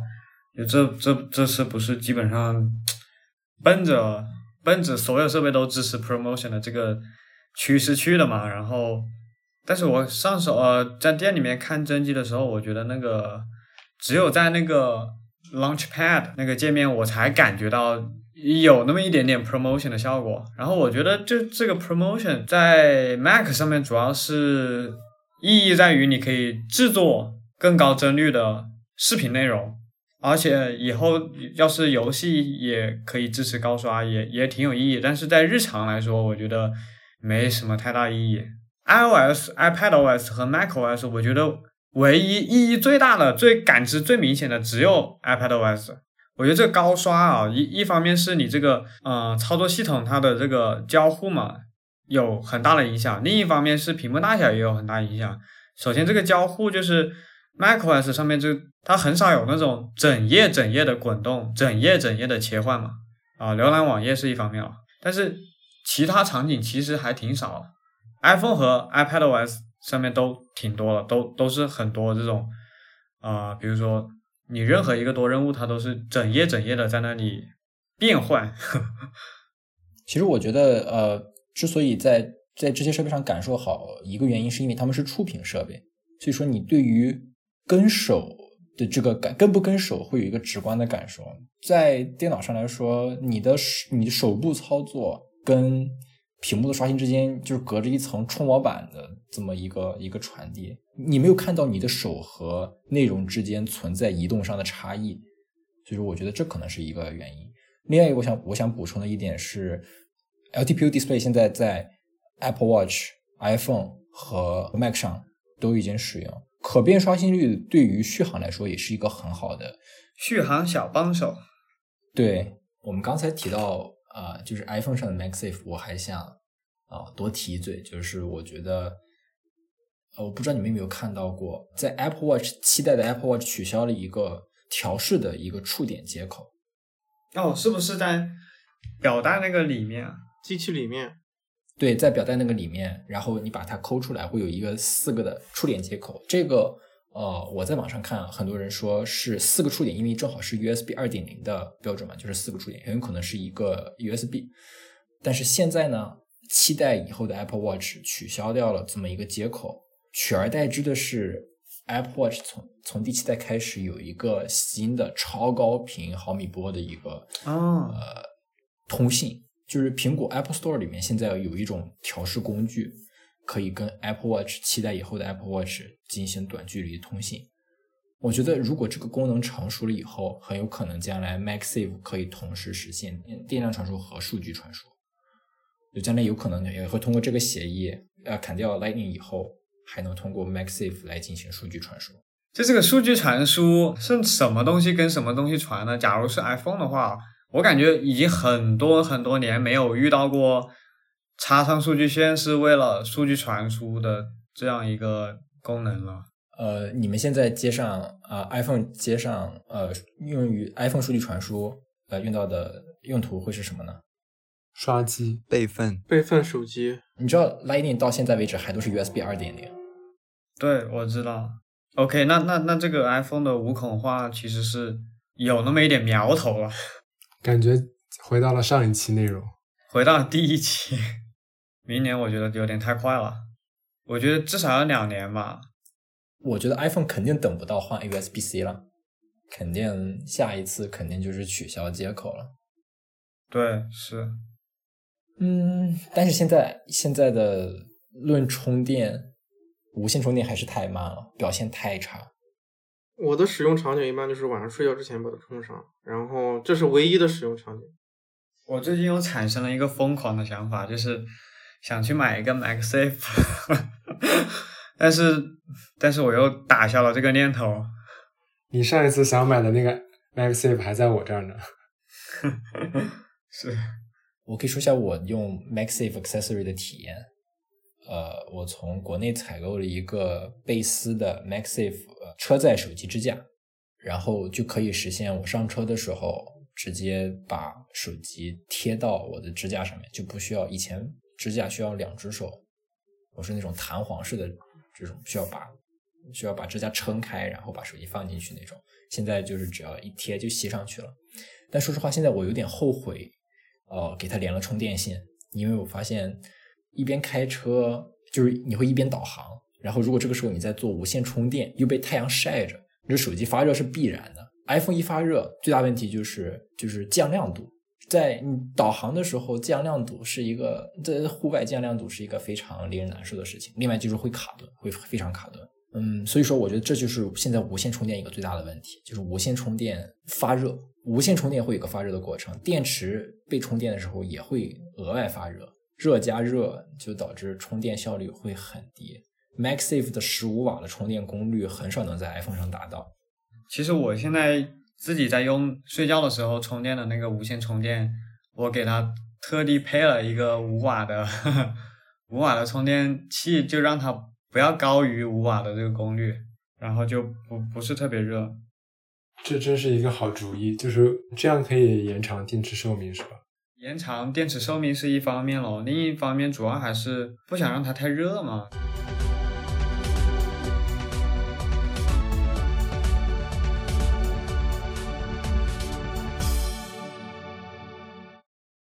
今天我们五个人中有三个人在这几个月内都从中国到美国求学。关于去美国求学这一件事情，呃，你们有没有什么值得分享的？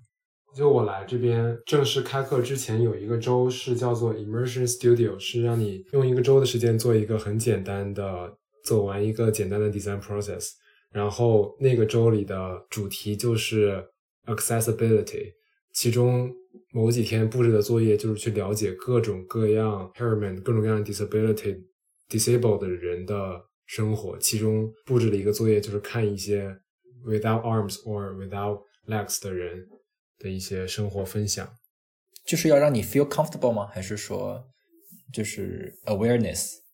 就是说其实我们在设计东西的时候。就是要 accessible design 嘛，就是你在做事情的时候，你要了解到不同的人，他们有不同的 dis disability，就会有不同的需求。然后，那你在做一个产品的时候，或者做一个方案的时候，如何能够兼容不同人的不同的需要呢？然后，我觉得我的这个学期和我想象的还挺不一样的。因为我本来是要上三节课的，就两节必修课和一节选修课。那节选修课因为一些冲突的原因就没能上成，就只有两节必修课。但这两节必修课让我现在还是忙的有点就就忙不过来的样子。就我感觉我现在每周的生活主要就是上课，然后做 project，然后做 reading。就我觉得我现在周末过得挺不好的，因为首先我的两天基本上都在家里。真正学习的时间有一天，但是另外一天没有学习的时间，我也会觉得自己没玩什么，就是在家里什么都没干，就把那天给过去了。我来到这边以后，觉得生活真的好费时间啊，很多事事情要自己做，出去买东西、置办东西啊，收拾家里面，然后很多嗯生活上的事情自己做的话，最后发现其实也都是挺浪费时间的。我尝试着。也不是说尝试吧，我感觉更多的是一种逃避。我会在开始学习之前，先把先先先用生先做生活上的事情来去逃避学习。所以说，其实我没怎么学习，我觉得更多时间是在生活。但是生活真的好浪费时间，尤其是啊，洛杉矶这边好堵车。我住的地方可以说比较堵车，就是我去学校的 commute 也是比较堵。对我也是，就是因为我之前在美国都是小城市嘛，我来到这里以后，啊，就之前 T Y 的 Holmes 也问过我这个问题，就是 What surprised me about Seattle？然后我的回答是 People density。虽然这个对于可能说我们中国人来说根本就没有那么大的 People density，但是对于我以前的在美国生活 mindset 来说，这里的人真的很多。我觉得美国唯一一个可以跟中国比 density 的地方就是 New York 了吧。就是只有 New York 才会有就那么多的人是的，嗯，但这里还是有一些，比如说像停车呀，啊，堵车呀，包括你讲堵车的事情，就是让我感受到大城市的生活。就是如果让我一个月前再讲这事，我可能还能讲挺多的。现在逐渐适应了，但是这种大城市的生活节奏，确实是我我有适应了一段时间。刚开始上学那几天，实际上我有点我在呃这上面写的叫回到校园 struggle 嘛。其实我我有点就是因为本科毕业和读研之间有一段工作的时间，然后再回到学校里那种定期交 assignment，然后啊就是去去去啊每每一节课去理解 syllabus，然后理解课堂的结构这些事情，实际上在一开始一段时间我还是稍微有那么点不适应，就有适应了一段时间之后才回到这种啊学生的节奏。但这也引导出来一个问题，就是之前工作的时候啊，就 T Y 好像前段时间聊到过这个问题，就是工作的时候作息会比较规律，但是但是当开始上学以后，你可以掌控的时间更多了，但是你的时间会变得更加不规律。就以前啊，可能因为每天上上下班都是有固定的时间的，然后你就有固定睡觉时间，但现在就不会，现在的睡觉时间都是没有下限的。呃。我尝试着，啊，通过恐吓的方式让自己给自己一个健康的生活，呃，生活习惯，啊，比如说我我我选择戒酒，是因为酒精致癌。嗯，昨天我在丁香医生上看到，呃，一个推文就在讲，呃，是熬夜还是不规律的作息睡眠，其实也是。呃，跟癌症是有关联的，所以啊，不知道这个能不能帮助你，但是我觉得这个可能会帮助我 维持一个更好的作息。是我现在现在就是有一段时间，其实就是前两天有有一些极端的睡眠不规律，然后后来就买了褪黑素，想要调节一下睡眠的时间。嗯，你们刚才提到睡觉之前听 podcast，呃，我觉得听 podcast 要讲求内容，就是有一些 podcast 就是专门会催眠的这种，就是他就会会一种讲故事，但是啊、呃就是呃，这个主播他会以一个非常慢、非常啊、低啊、非非非非常低、非常轻柔、非常啊、慢的这么一种呃这个语气啊啊语速来来去朗读。有一些 podcast 就不适合入睡之前听，比如说啊、有一天晚上，就是就那一天我那天晚上我发现了，就是我们我们这个 podcast，然后那天晚上。这不是一个广告这。这这是真的事情，这是真的事情。就是那天那天晚上，我正好还在跟 TY 聊天。就那天晚上，我发现你们的 podcast，我很感兴趣，我开始从从第一期开始听这个这个很难选嘛，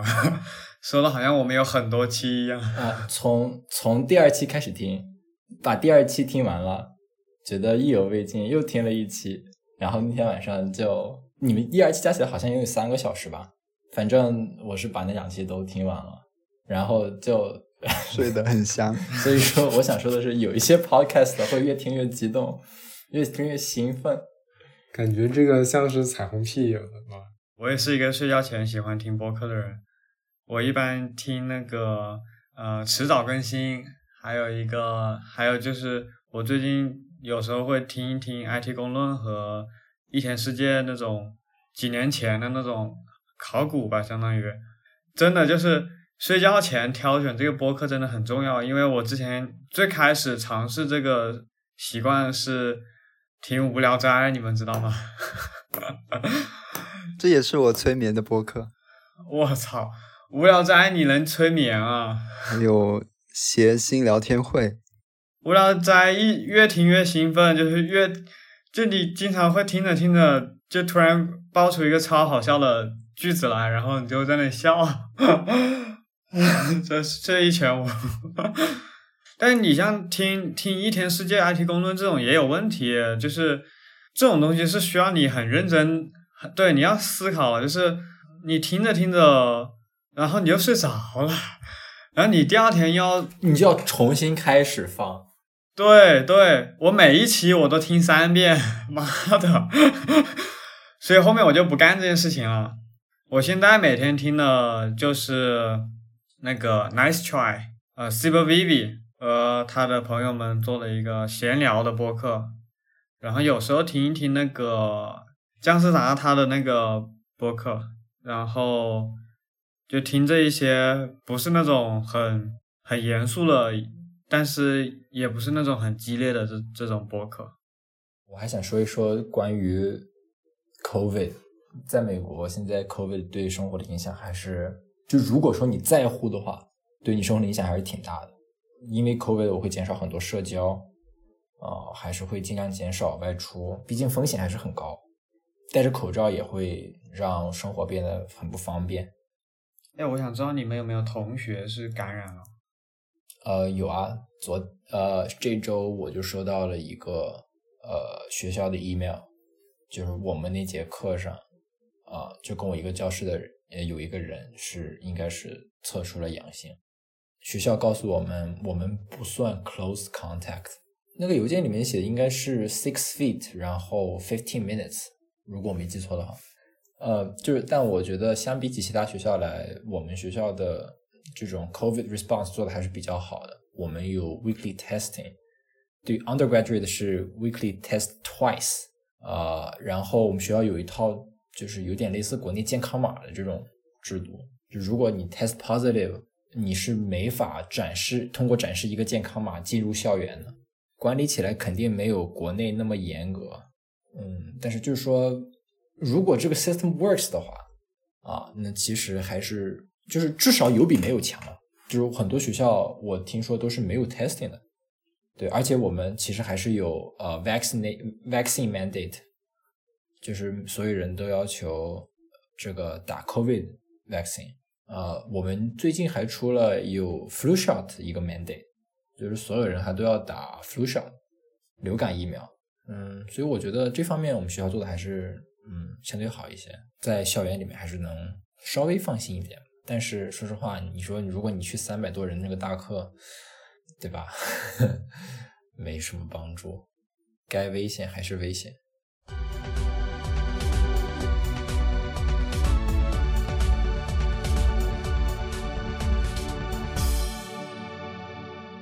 好，非常感谢托尼做客低音电台，为我们提供了很多新鲜的见解，相信能够给大家带来一些启发。也希望你们在美国能够好好保护自己。谢谢，感觉挺难得，这是我人生中第一次录 podcast。Thank you for having me. It's great to be here. 跟你们聊天我很开心。拜拜啦，拜拜啦。拜拜。好，那我我现在把托尼老师踢出去。